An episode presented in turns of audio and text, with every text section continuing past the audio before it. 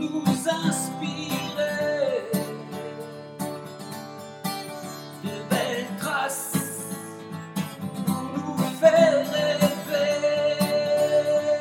Oh, oh, de belles traces.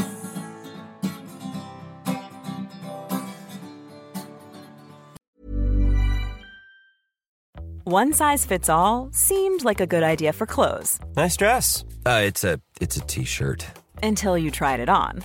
Same goes for your healthcare.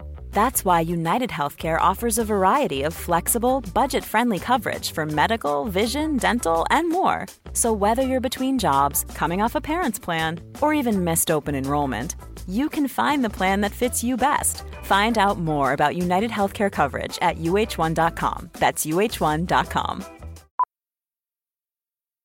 Millions of people have lost weight with personalized plans from Noom, like Evan, who can't stand salads and still lost 50 pounds. Salads, generally, for most people, are the easy button, right? For me, that wasn't an option. I never really was a salad guy. That's just not who I am. But Noom worked for me. Get your personalized plan today at Noom.com. Real Noom user compensated to provide their story. In four weeks, the typical Noom user can expect to lose one to two pounds per week. Individual results may vary. I'm Sandra, and I'm just the professional your small business was looking for. But you didn't hire me because you didn't use LinkedIn jobs. LinkedIn has professionals you can't find anywhere else, including those who aren't actively looking for a new job but might be open to the perfect role, like me. In a given month, over 70% of LinkedIn users don't visit other leading job sites. So if you're not looking on LinkedIn, you'll miss out on great candidates like Sandra. Start hiring professionals like a professional. Post your free job on linkedin.com/people slash people today. Bonjour à toutes et à tous. Bienvenue dans le podcast Belle Trace. Je suis Flo Masnada, skieuse et passionnée de sport. Choisir, dessiner, laisser ma trace, c'est ce qui m'a guidée pendant des années et je souhaite que cela continue. Alors j'ai pensé qu'à travers ce podcast, je pourrais donner la parole aux grands champions, mes amis, que j'ai eu la chance de côtoyer pendant des années pour qu'ils nous transmettent leurs messages, leurs valeurs, leurs belles traces quoi. Ils nous ont fait vibrer et continuent à provoquer des émotions uniques chez nous. Alors, tendez l'oreille et soyez à l'écoute de leur souffle plein d'énergie positive. C'est un petit bout de femme incroyable que je reçois aujourd'hui au micro de Beltrace. Elle a eu déjà mille vies et attaque le deuxième millénaire. Championne, maman, gérante de son club de boxe, vice-présidente du comité olympique français, consultante, etc., etc. Je suis admirative de son énergie. Quand je l'ai rencontrée au JO de Rio, je l'ai trouvée d'une sérénité incroyable pendant sa semaine de combat avec la team solide de l'équipe de France olympique de boxe. Très heureuse d'accueillir Sarah Ouramoun au micro de Beltrace. Salut Sarah. Salut. Alors pour te dire, je ne sais pas par quel bout commencer avec toi, Euh, parce que je me dis, bah, la maman, la sportive, la responsable, euh, toi tu as envie de parler de quoi d'abord? Euh, bah, on, peut, on peut y aller dans l'ordre hein, si tu veux. On peut commencer par la sportive et puis après, ça, chronologiquement, ça va découler sur les, les autres casquettes. Super. Alors, du coup, euh, si on parle de la sportive, euh, ta carrière, en fait, elle a été morcelée. De, de, là, t'as arrêté, t'as, enfin, d'abord pris, après, t'as... Mais comment tu as commencé finalement la boxe? J'ai euh, j'ai commencé en 96 euh, un peu par hasard. Enfin, euh, moi, j'avais l'habitude de faire beaucoup de sport. Ma mère croyait vraiment aux, valeurs positives et éducatives du sport. Et du coup, à chaque rentrée, elle nous demandait de choisir une discipline et de nous y tenir. Et donc, pendant des années, euh, on- avec mon frère, on a fait du judo, on a fait de la natation, et toujours ensemble pour des raisons pratiques, parce que euh, c'était compliqué pour ma mère de nous emmener chacun Ouais. dans nos activités. Et puis, à l'âge de 14 ans, moi, j'ai voulu euh, faire autre chose. Et au départ, je voulais faire du taekwondo. Et euh, ma mère m'a dit, écoute, maintenant, c'est bon, tu peux, euh, tu peux te débrouiller, faire tes allers-retours. Donc, tu n'es pas obligé de faire le, même sport que, que ton grand frère. Et, euh, et en cherchant une salle de taekwondo, je suis tombée sur, sur une salle de boxe à Aubervilliers. La porte était grande ouverte. Et j'y suis entrée vraiment par curiosité parce que c'était un univers que je connaissais pas du tout. Et là, j'ai découvert un lieu magnifique avec plein de fresques, des rings complètement effilochés, des sacs abîmés par, par le travail. Et euh, et il y avait un, entraîneur, Saïd Benagem, qui, euh, qui gérait cette salle et j'ai commencé à discuter avec lui. Il m'a expliqué qu'il avait fait les Jeux de, Barcelone, qu'il avait été professionnel. D'ailleurs, il boxait encore à l'époque. Et euh, il m'a parlé de la boxe, mais vraiment avec amour, en me parlant d'intelligence du ring, de, de noble art, d'escrime des points. Et au début, je lui disais, mais c'est pas possible, c'est pas la boxe, tout ça. Euh, c'est juste donner des coups dans la tête de quelqu'un. Puis il m'a dit, non, non, mais viens, teste, et puis après, on en reparle. Et, et, donc, je me suis laissée tenter. Je suis revenue le lendemain. Et j'ai vraiment adoré tout de suite, quoi, parce qu'il y avait une super ambiance. Moi, je sortais du, judo où c'était beaucoup plus carré. Là, on s'entraînait en musique. Il y avait une vraie solidarité. Euh, et puis c'était très individualisé. Chacun, il y en a qui étaient sur le sac, il y en a dans le ring, il y en a qui travaillaient à la leçon, il y en a qui faisaient de la corde à sauter. Et euh, je trouvais ça assez dingue, quoi. Et, euh, j'ai vraiment accroché tout de suite, surtout sur le côté stratégique, de me dire, bah finalement, c'est presque un jeu d'échecs. Et, voilà, sans, forcément me poser de questions, parce qu'à l'époque, les, les, femmes n'avaient pas le droit de faire de compétition. Donc, je me suis dit, bah, je viens, je m'entraîne, et puis voilà, j'apprends sans, sans me projeter. Ouais, mais c'est génial ce que tu dis parce que d'une part, c'est vrai qu'il y a eu la rencontre avec, euh, avec ton, ton, premier entraîneur. Euh, je pense que dans une vie, on rencontre des personnes comme ça qui, qui nous ouvrent des, des chemins. Et euh, je pense que c'était important. C'est le hasard, mais est-ce que c'était vraiment un hasard? On ne sait pas, finalement. On ne saura jamais, mais en tout cas, c'est vrai que ça a été impactant dans ma vie. Ça, ma vie a pris un tournant grâce à cette rencontre. Ouais, ouais, Et tu es toujours en contact avec lui? Oui, oui, toujours. Ouais, c'est génial. Et d'ailleurs, tu as monté aujourd'hui ta, salle de boxe aussi. Effectivement, j'ai monté ma salle. Alors, au départ, j'ai vraiment appris à ses côtés. Et puis après, lui était quand même très tourné vers la compétition. Et moi, j'avais envie vraiment d'utiliser la boxe plus comme un outil éducatif, un outil de développement euh, personnel. Et puis j'avais envie aussi de me créer ma, propre expérience, de euh, aussi définir ma propre manière d'entraîner. Et donc, je me suis lancée. Euh, il y a une dizaine d'années, j'ai euh, créé euh, le premier club. Et puis voilà, après, plein d'idées sont nées de, cette création avec des programmes, avec plein de choses. Mais, mais ouais, c'est aussi une forme de transmission qui m'a faite. Au-delà de la boxe, c'était l'envie aussi de transmettre après tout ce que j'avais appris. Ouais, alors comme tu dis, il y a, la transmission parce que tu l'as fait avec beaucoup d'associations et autres, mais, mais aussi toi en tant que, jeune femme, jeune sportive, quand tu es arrivée dans la boxe, tu l'as dit, c'était, la compétition n'était euh, pas ouverte aux femmes encore. Et euh, quel a été l'accueil justement des autres, de, du petit bout qui arrivait là, du petit bout de femme qui arrivait? Au début, beaucoup de curiosité. Euh, les, boxeurs qui s'entraînaient comprenaient pas trop ce que je venais faire là. Ils, me, ils venaient me voir, mais façon très fraternelle en me disant écoute c'est pas un sport pour toi regarde moi j'ai le nez euh, complètement abîmé euh, tu vas te faire mal c'est pas joli euh, c'est dur. Donc au début c'était ça. Et puis finalement à force de, de, me voir tous les jours ils ont fini par par m'accepter pas me respecter tout de suite parce qu'au début c'était juste ah, elle est sympa elle fait elle fait des efforts elle essaye de nous suivre mais mais bon c'est pas encore ça et, euh, et, avec le temps, en fait, c'est surtout qu'en 99, la, Fédération française a autorisé les, euh, les, combats pour femmes. On était une des, euh, dernières nations à, l'accepter. On était très en retard.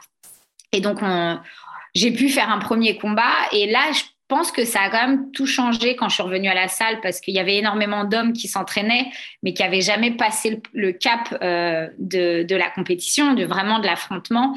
Et je me suis fait respecter à ce moment-là parce que là, ils pouvaient plus rien me dire. J'avais euh, osé euh, monter sur un ring et pas eux. Et puis ceux qui, boxaient déjà en compétition, ils savaient quand même ce que ça demandait en termes d'engagement, de courage, euh, de, monter sur un, ring pour faire un vrai combat aux yeux de tout le monde. Et donc, voilà, eux aussi ont, fini par me respecter. Et, euh, et, petit à petit, je me suis fait ma place et euh, jusqu'à basculer à devenir presque un exemple, quoi. Mais, mais au début, l'accueil était très particulier. Hein. Et il y avait le regard des hommes qui était vraiment un regard de curiosité et qui voilà et j'avais aussi parfois l'impression de titiller un peu leur orgueil en disant c'est pas possible, tu es une fille, euh, une ado, tu peux pas faire comme nous. Quoi.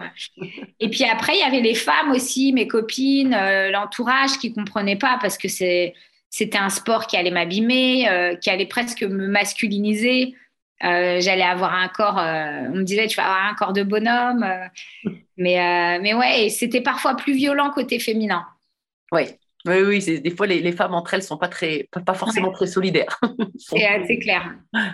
Et, et du coup, euh, est-ce que toutes ces remarques, ça t'a motivé pour leur montrer ce que, t'avais en- que tu, ce que tu voulais ou alors tu avais décidé, c'était ton chemin, ça te plaisait et de toute façon, tu allais au bout de ton, de, de ton rêve, quoi, quelque part, de, ton- enfin, de ta passion?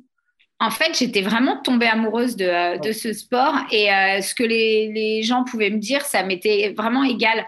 Euh, je me souviens que à chaque fois que j'arrivais à la salle, euh, j'avais qu'une envie, c'était apprendre. Je me vraiment, je me fixais des objectifs aussi en me disant, je, je repérais un mec dans la salle et je me disais, ouais, aujourd'hui, je vais le suivre et je vais pas le lâcher. Je vais me mettre au sac à côté de lui, je vais en faire autant. Je vais mettre, euh, quand on va faire le renforcement musculaire, et ben, j'installerai mon tapis à côté et je ferai autant d'abdos, autant de pompes. Et ça, ça m'a vraiment aidé à progresser parce que euh, bah, je me dépassais, je voulais, j'avais peur qu'on me dise, tu vois, t'es pas à ta place, euh, t'y arrives pas. Et donc, je faisais euh, tout ce que je pouvais, j'essayais d'observer et j'hésitais pas à, à aller demander. C'est-à-dire que dès que je voyais que il y avait un boxeur qui faisait un super truc, et ben j'allais le voir en me disant tiens tu peux m'apprendre, euh, j'aime bien ce que tu fais. Et ça m'a aussi aidé à, prendre confiance parce que pour le coup euh, c'était que des adultes, moi j'avais 14 ans et, euh, et je me disais c'est pas grave, j'ai tellement envie d'apprendre que je prenais sur moi et, j'allais vers eux alors que c'était pas du tout dans ma nature. Mais je me disais que c'était mon seul moyen de, pouvoir progresser. Ouais, c'est génial parce qu'en fait, c'est la passion qui t'a fait t'ouvrir aussi vers, euh, qui t'a fait grandir en tant que jeune fille, parce qu'à 14 ans, c'était pas forcément euh, facile à, à assumer. Mais, mais comment tu faisais pour te, pour t'entraîner vraiment? Parce que, enfin, je veux dire, en combat, puisque des sparring partners, ça doit pas être facile à trouver euh, qui t'étaient pas, qui te faisaient pas euh, 20 cm de plus que toi et 40 kilos de plus. Ouais. Ah bah ça c'était compliqué, mais après bah tu, tu, on dit tu tournes avec euh, des, euh, des garçons qui sont à peu près du même poids. Euh, à 10 kilos près, hein, parce que euh, C'est ça, moi à 10 l'époque je faisais euh, 50, 52 kilos, donc euh, c'était bah, des, des jeunes de mon âge les plus frêles. Euh, et puis après, euh, bah, on apprend à s'adapter. En fait, ça a été beaucoup plus compliqué dans les débuts parce que quand euh, tu te retrouves face à un ado et qu'autour euh, euh, tout le monde regarde, euh, ils sont mal parce qu'ils savent pas. Ils se disent si je si je fais rien, on va dire que je me fais taper par une fille, et si je frappe, on va me dire que je suis pas sympa parce que j'ai frappé une fille. Donc euh, à chaque fois, ils le vivaient très mal. hein, euh. Et donc euh, mon objectif, c'était déjà de de- d'être en confiance avec le partenaire et de me dire bon, il va comprendre qu'on va travailler intelligemment, il n'a pas besoin de frapper fort pour prouver que que c'est un mec et que il, voilà, il, est, il est plus fort que moi, on le sait.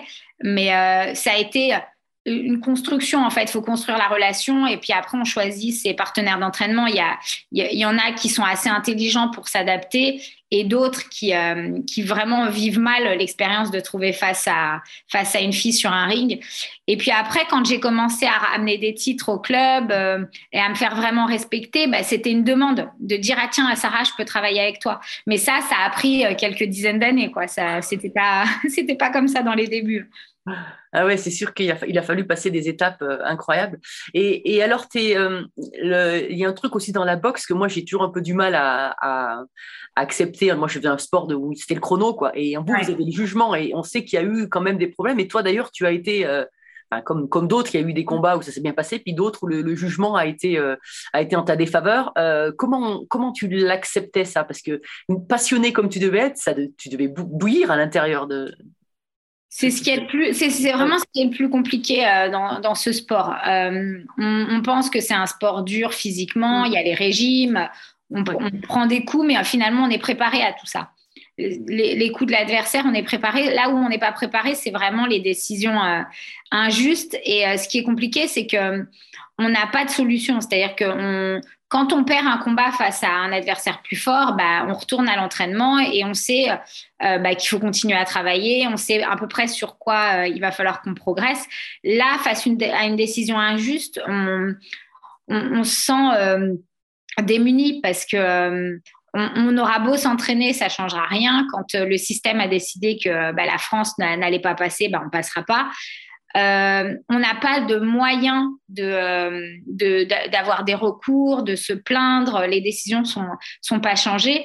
Et en fait, moi, les fois où ça m'est arrivé, et ben, en fait, ça dépendait vraiment du contexte. C'est-à-dire que quand c'était des tournois, euh, mais juste sans, sans qu'il y ait un titre en jeu, sans que ce soit une qualification importante, euh, c'est pas grave, ça, passait. C'est-à-dire que je le prenais comme une étape où il fallait que j'avale un peu la couleuvre, ça me pique un peu et j'essaye de retourner à l'entraînement et euh, travailler encore plus dur, devenir un peu plus méchante en me disant, bah, si tu veux euh, éviter ces situations-là, il faut que tu te dises qu'il il va falloir survoler vraiment le combat et ça t'oblige à travailler encore plus en me disant, bah, moi, je sais que très souvent, j'arrivais sur le ring en me disant, bah, je suis perdante. Donc, c'est à moi de, de creuser l'écart et de survoler, faire en sorte qu'elle ne me touche pas du tout. Et puis après, au bout d'un moment, sur ma fin de carrière, quand je suis arrivée vers les qualifications où je savais que ça allait être très compliqué, et eh ben, j'ai commencé à travailler un peu plus efficacement, un peu à la boxe pro, en se disant, bah, si j'ai la possibilité d'arrêter le combat avant, je l'arrête, comme ça, c'est moi qui maîtrise la décision. Mais euh, c'est très compliqué en boxe amateur sur un, en plus une catégorie comme la mienne où on, est des petits poids, donc on ne frappe pas. C'est après c'est tout dans la précision, mais euh, il y a très très peu de, combats qui s'arrêtent avant la limite, donc euh, c'est c'est toujours très frustrant. Mais je pense qu'on a ce petit grain de folie cette envie d'y croire et de se dire que bah non, ça va pas nous arriver, on va passer entre les mailles du filet. Moi, j'ai jamais voulu céder je me suis toujours dit, c'est moi qui déciderai de ma fin de carrière et je déciderai pas euh, d'arrêter parce qu'il y a eu des mauvaises décisions. Je laisserai pas des juges, des arbitres euh, véreux euh, décider de, mon chemin. Et c'est aussi pour ça que je me suis un peu acharnée, que ça a duré 20 ans et qu'il y, a eu des larmes et tout. Mais il était hors de question pour moi d'arrêter pour cette raison-là. parce que je pense que je l'aurais mal vécu, j'aurais eu beaucoup de regrets. Donc c'était, bah non, je, je serre les dents, je retourne à l'entraînement et je deviens encore plus méchante et, euh, et j'y retourne et ça va passer, ça va passer, on y retourne, on y retourne et à un moment donné, euh, ça passera. et alors tu le disais, il y a eu des, il y a des, qualifications et notamment la qualification pour aller au jeu.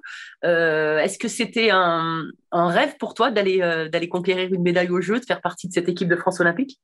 Ouais, c'était un rêve d'enfant. Moi, je, regardais justement les, Jeux de Barcelone en, 92 en me disant, euh, ouais, j'ai envie d'y aller. Je ne sais pas dans quelle discipline, mais euh, je veux participer à, ces Jeux. Je veux faire partie de, l'équipe olympique, vivre la cérémonie d'ouverture.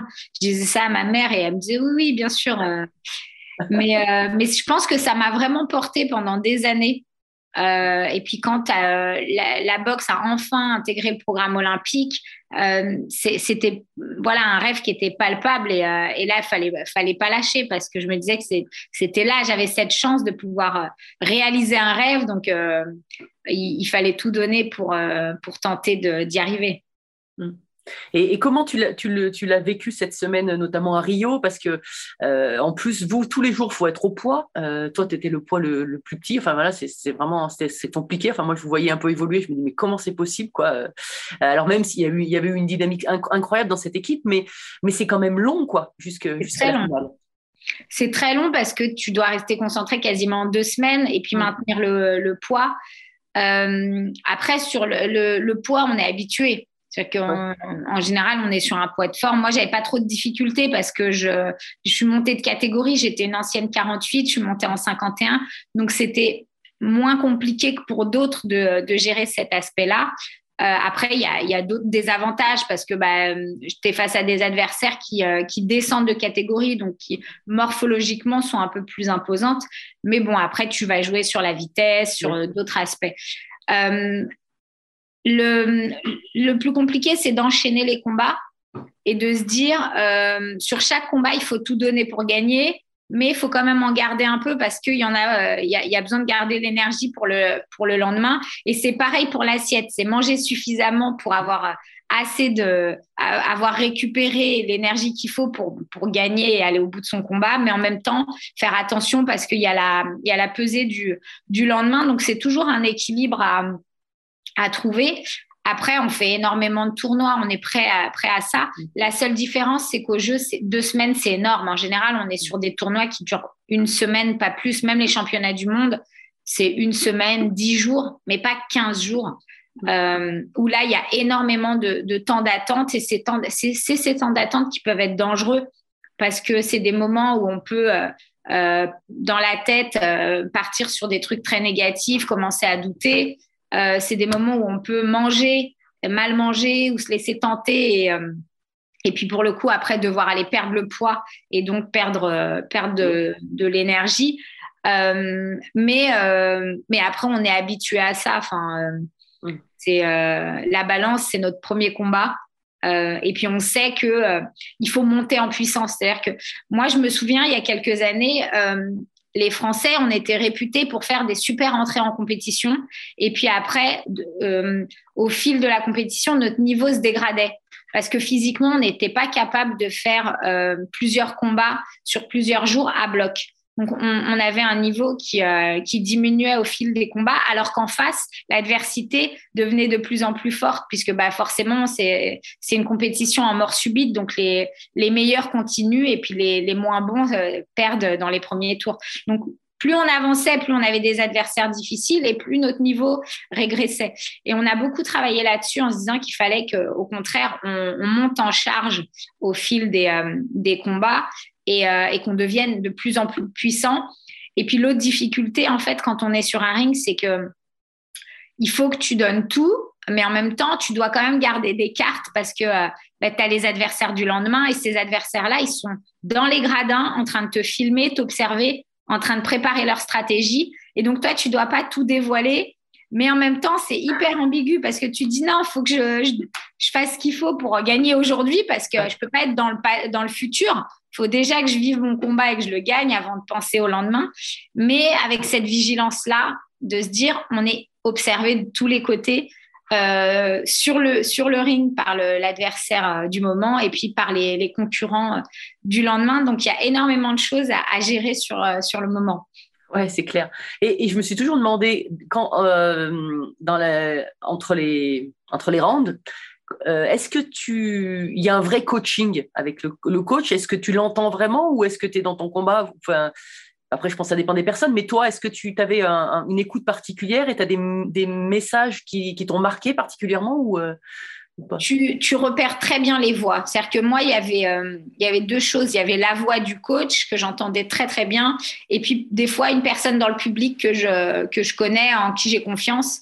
Et euh, ça m'arrivait de même de demander à, à mes, à mes euh, collègues d'équipe de France de me répéter des choses en disant ben, voilà là sur ce combat là euh, je vais devoir être très mobile et par exemple désaxer être un peu plus mobile du buste plus que d'habitude parce que euh, je suis face à une adversaire qui est quand même très grande qui est bien euh, offensivement. Et donc ce travail de buste il va être très important. Sauf que je sais que ben, par moment je m'oublie. C'est-à-dire que je vais être dans le combat et si on me le redit pas eh ben, je vais, je vais, il va diminuer petit à petit ce, ce, mouvement de buste. Et donc, je, demandais à une ou deux collègues dans, dans les gradins de me le répéter, de, de, de, dire, ben voilà, dès que vous voyez que je ralentis, vous me le redites pour que je me remette dedans.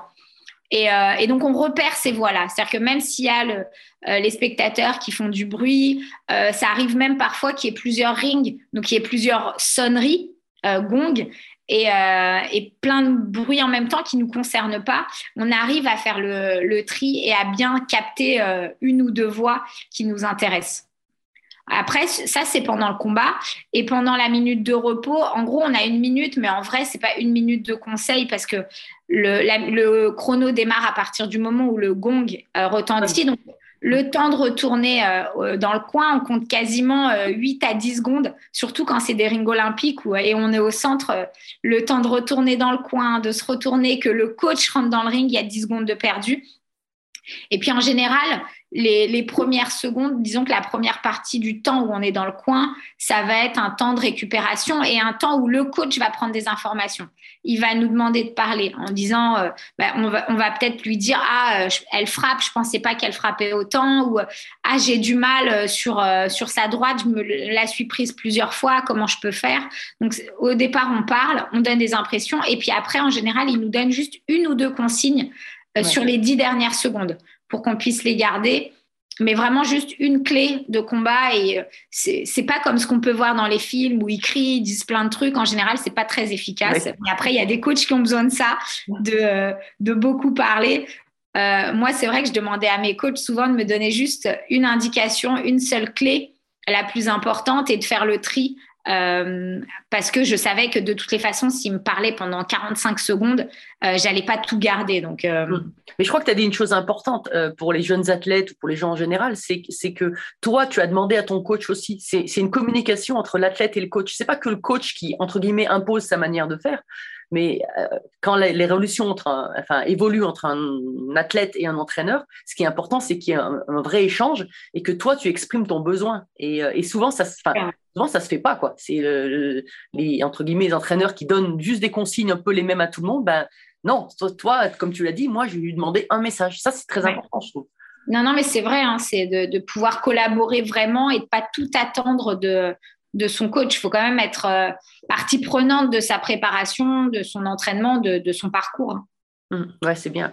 Alors, donc, tu as gagné cette, euh, cette médaille d'argent euh, au jeu, mais pendant ta carrière, tu avais, monté ta salle de boxe, tu interviens régulièrement dans, des associations. Est-ce que c'est justement tout ton parcours qui t'a amené à faire ça? Enfin, tu, tu l'as dit au début, hein, tu avais envie de, de, transmettre, mais tu es allé plus sur des causes un petit peu difficiles, ou notamment pour les femmes.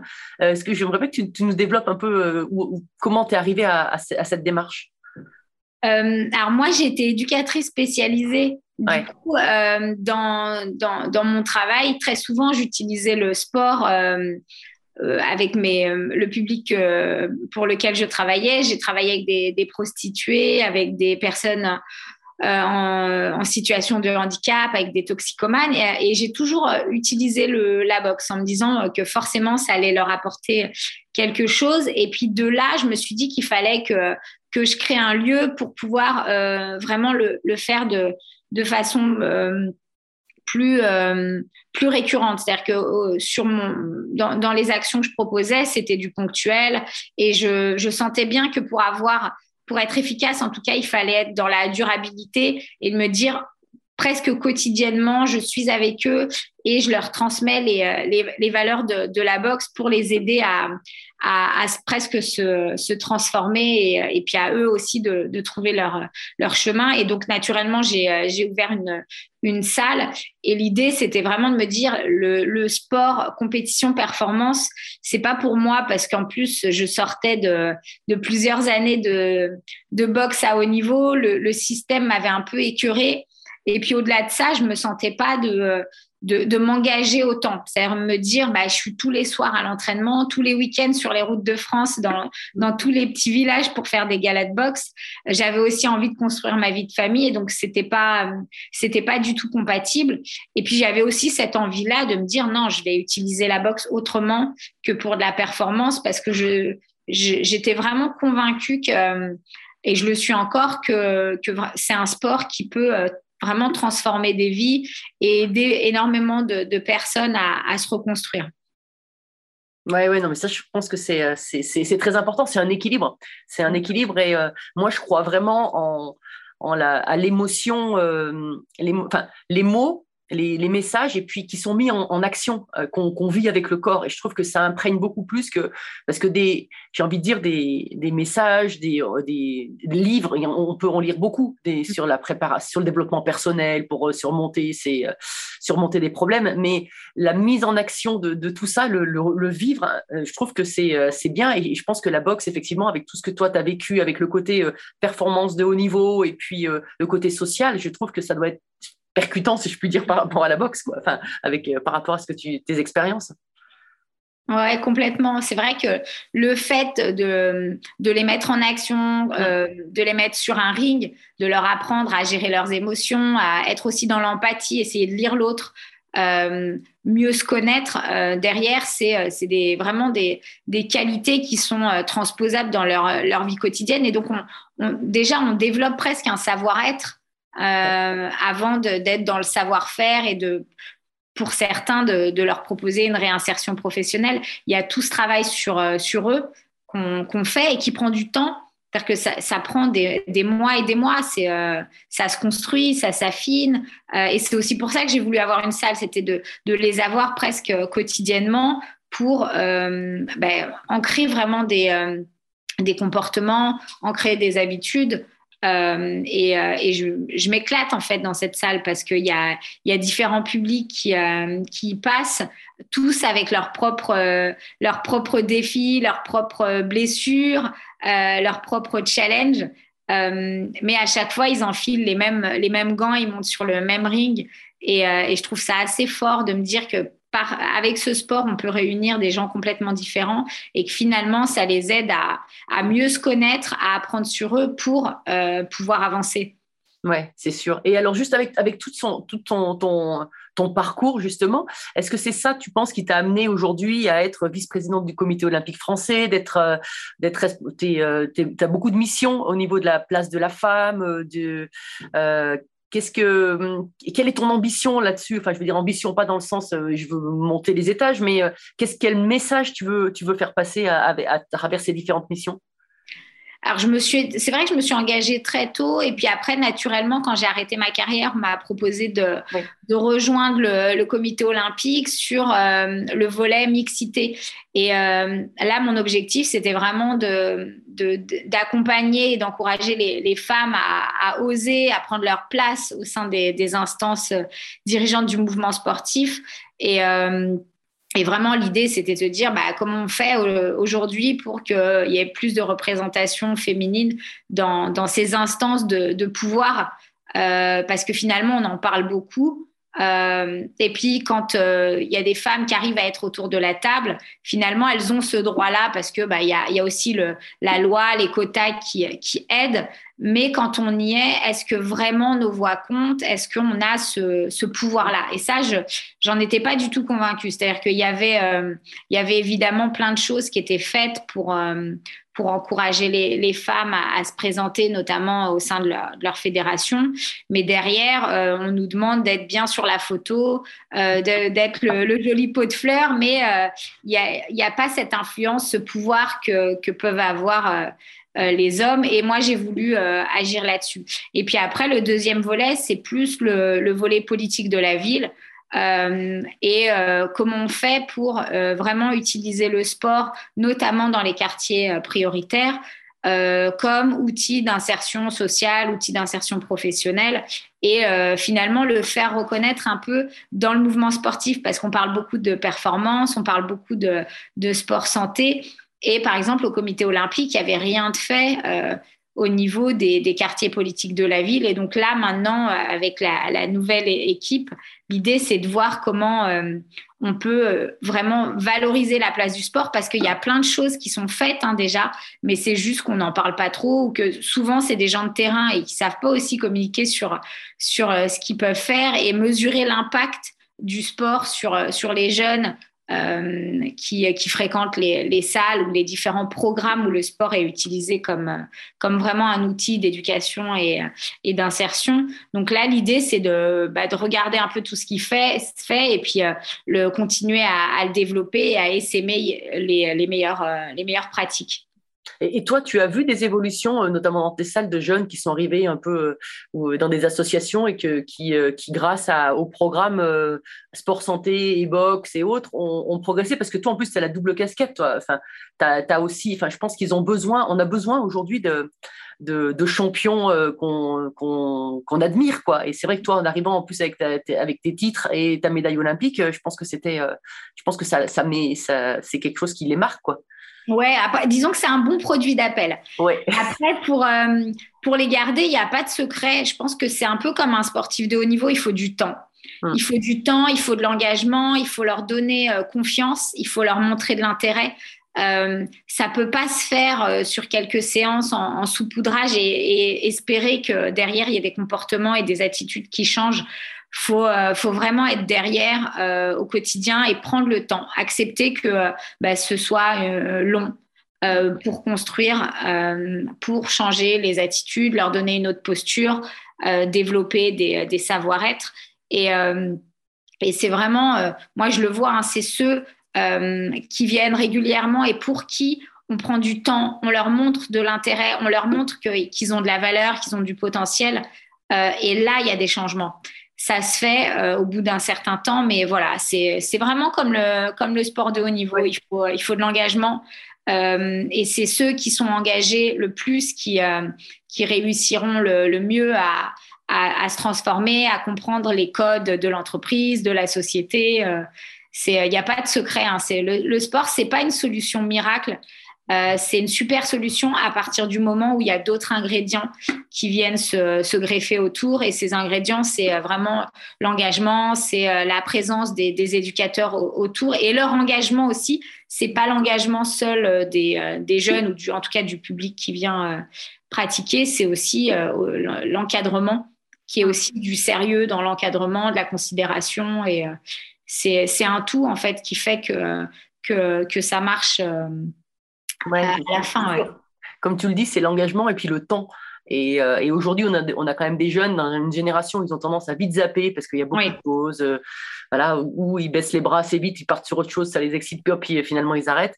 Et, euh, et le temps, euh, le temps, c'est vrai que c'est quelque chose de comme le temps et le travail chez les sportifs de haut niveau, c'est quelque chose qu'on, qu c'est évident pour nous, mais euh, mais ce sont des valeurs qu'il faut continuer, comme tu le dis, avec des éducateurs passionnés et engagés qu'il faut continuer à, à distiller pour, enfin, à, à développer quoi, pour pour que ça marche. Complètement. Ça ne peut pas marcher sur des petites actions euh, de saupoudrage. Où, euh, moi, je vois des fois, hein, il hein, y a plein de choses qui se font où c'est euh, trois semaines de sport à fond et on espère que de là, le, le, jeune va en sortir grandi. Alors oui, peut-être que ça va lui donner envie d'aller plus loin, mais ça va pas le transformer. voilà, mais c'est vraiment du temps. Ça se construit petit à petit. Et... Mais, mais ça marche quand c'est bien fait. ouais, c'est sûr. Tu parlais du temps euh, de construire. Tout à l'heure, tu as parlé de, ton équilibre familial. Euh, c'est vrai que tu es maman. Euh, et comment la maman sportive, on en a parlé pas mal ces dernières années, comment toi, tu l'as vécu avec, avec ta carrière de sportive? Alors moi, j'ai repoussé au début mon désir de maternité euh, parce que je, au départ, il bah, n'y avait pas d'exemple, je me voyais pas. Euh... Il n'y avait pas d'exemple, c'est sûr. Y avait, y avait non, puis je me voyais pas devenir maman, remonter sur un ring. Je m'étais jamais posé vraiment la question. En fait, pour moi, c'était assez naturel de me dire, bah, je fais ma carrière de boxeuse et puis après, je, de, je deviens maman. Et puis finalement, euh, en 2012, euh, la, la boxe pour les femmes devient olympique. J'arrive pas à me qualifier.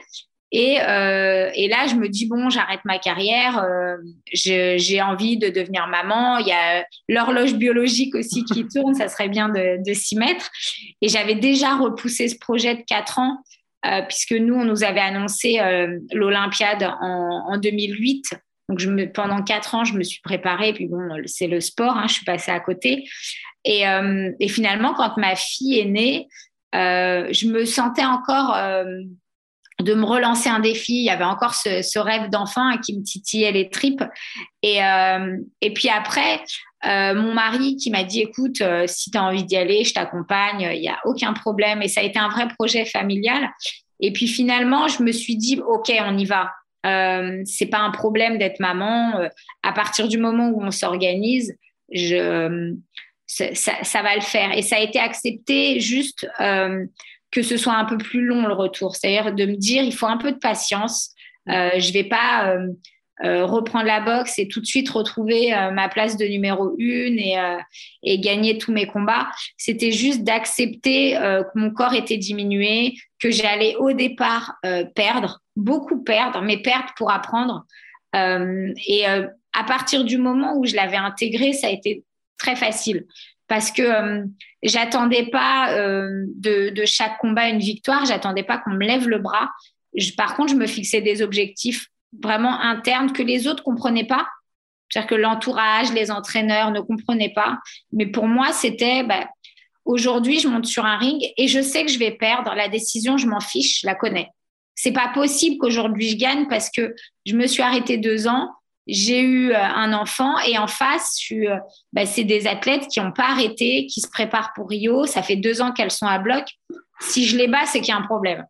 Et il y a un problème vraiment dans toute, toute la boxe, c'est que le niveau est catastrophique et euh, il faut se poser les bonnes questions. Donc j'avais intégré ces défaites-là, mais par contre, je me disais, aujourd'hui, bah, je vais passer tel enchaînement.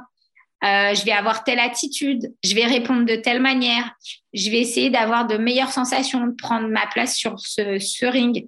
Et, euh, et, juste ça, c'était suffisant pour moi. C'est-à-dire que je descendais quand j'arrivais à atteindre mes objectifs internes, j'avais gagné mon combat. Et en face, on me disait, mais tu vois, euh, tu as perdu, on te l'avait dit. Je dis, non, j'ai pas perdu. Ça, c'est toi qui penses que j'ai perdu, mais moi, j'ai pas perdu. Et je m'étais fixé comme ça 10 combats en me disant, et j'avais prévenu l'entraîneur euh, de l'équipe de France en me disant, tu verras, les 10 combats, je vais les perdre. Mais après ces 10 combats, tout, sera différent. Euh, et ça s'est vraiment passé comme ça parce que je me suis pas pris la tête sur, euh, le résultat. Euh, et ça m'a permis vraiment à chaque combat, de retrouver des sensations, de progresser sur des, petits gestes techniques, sur des détails qui étaient euh, qui étaient pas visibles hein, pour les autres, mais pour moi ça a fait, ça avait beaucoup de signification et surtout je me voyais progresser et je me suis donné un an comme ça en me disant pendant un an je vais réajuster, je vais euh, je vais me prendre plein de défaites, mais c'est pas grave. Et quand tu auras des victoires, bah, tant mieux. Et quand y en a eu, ça m'a vraiment reboosté. Ça m'a rassuré aussi en me disant, bah, tiens, ça va un peu plus vite que ce que j'avais imaginé.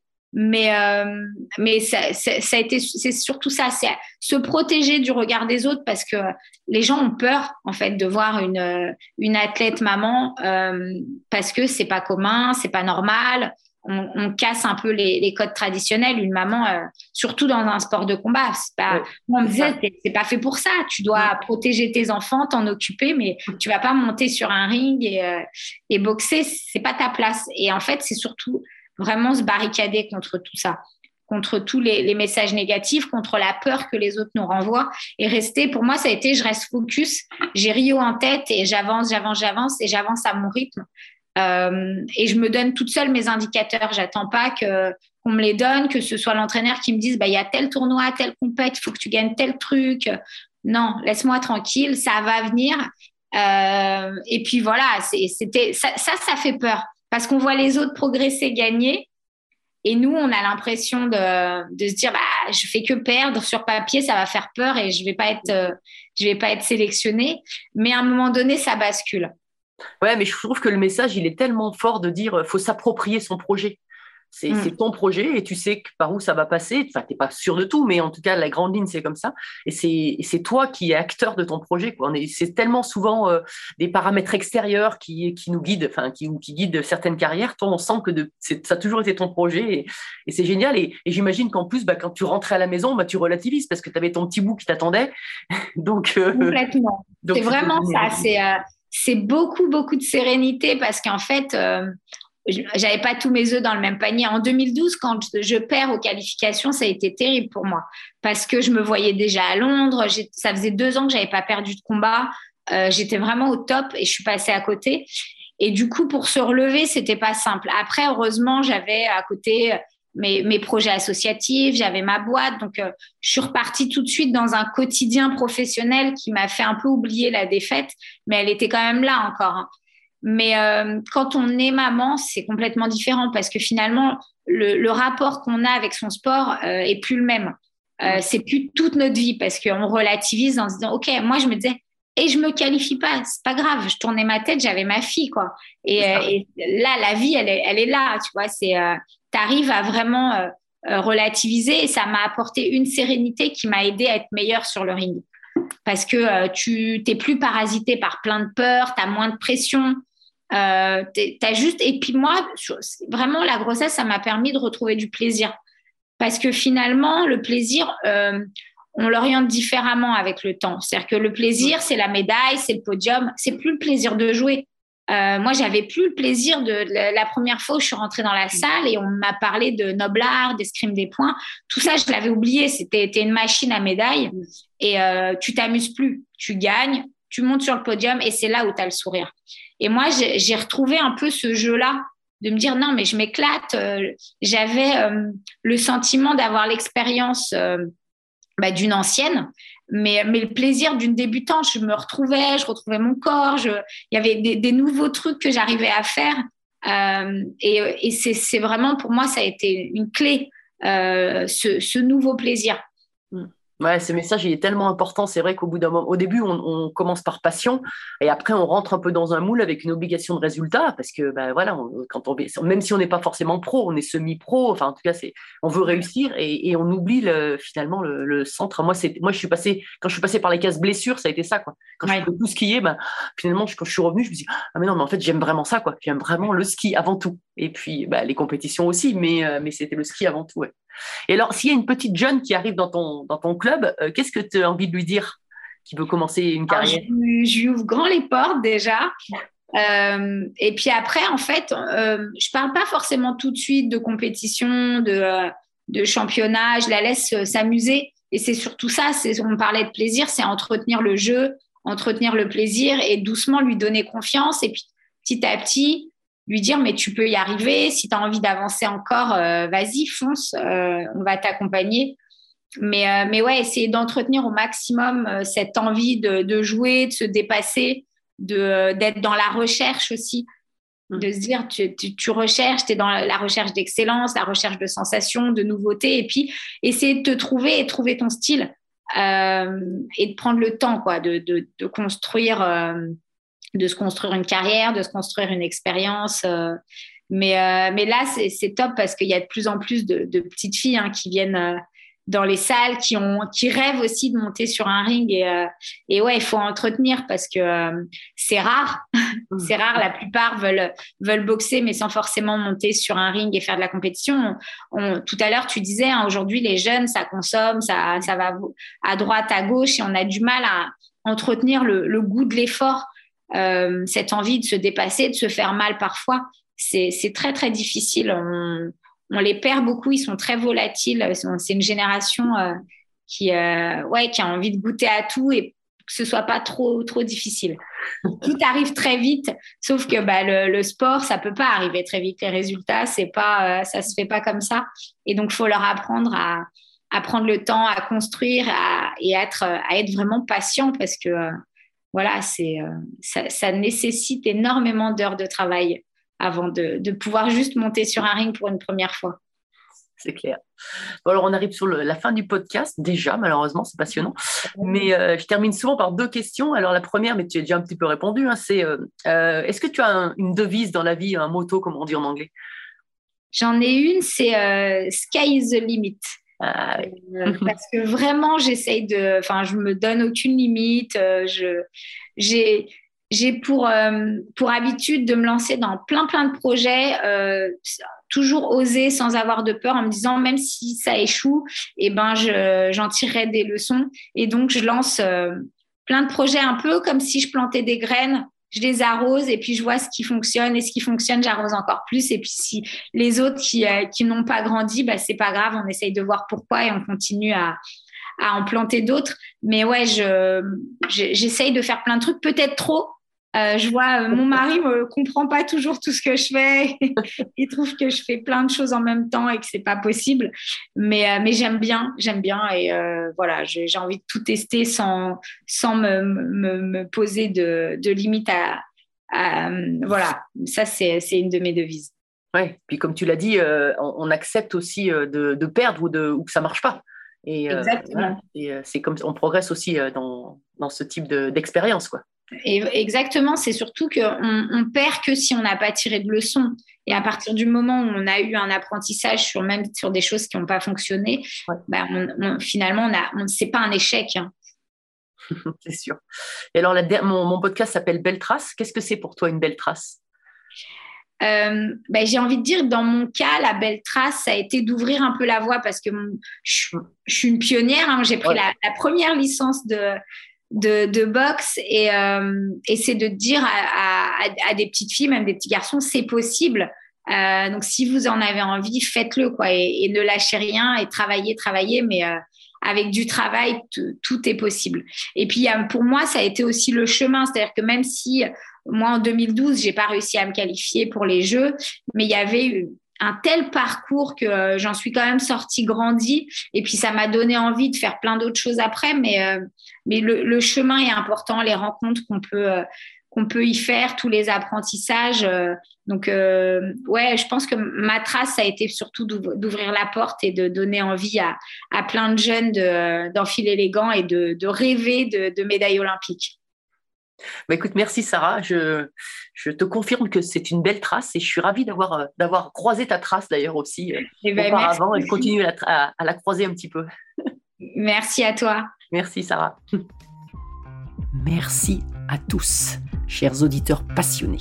Vous savez qu'en ski, on récompense les jeunes skieurs avec des étoiles. Alors, si ce podcast vous a plu et que vous voulez continuer à suivre les belles traces et à le faire découvrir aux amis, mettez non pas 3, mais 5 étoiles. Et pensez à écrire un petit commentaire pour m'aider à progresser et à dévaler les pistes encore plus vite. Allez, tchuss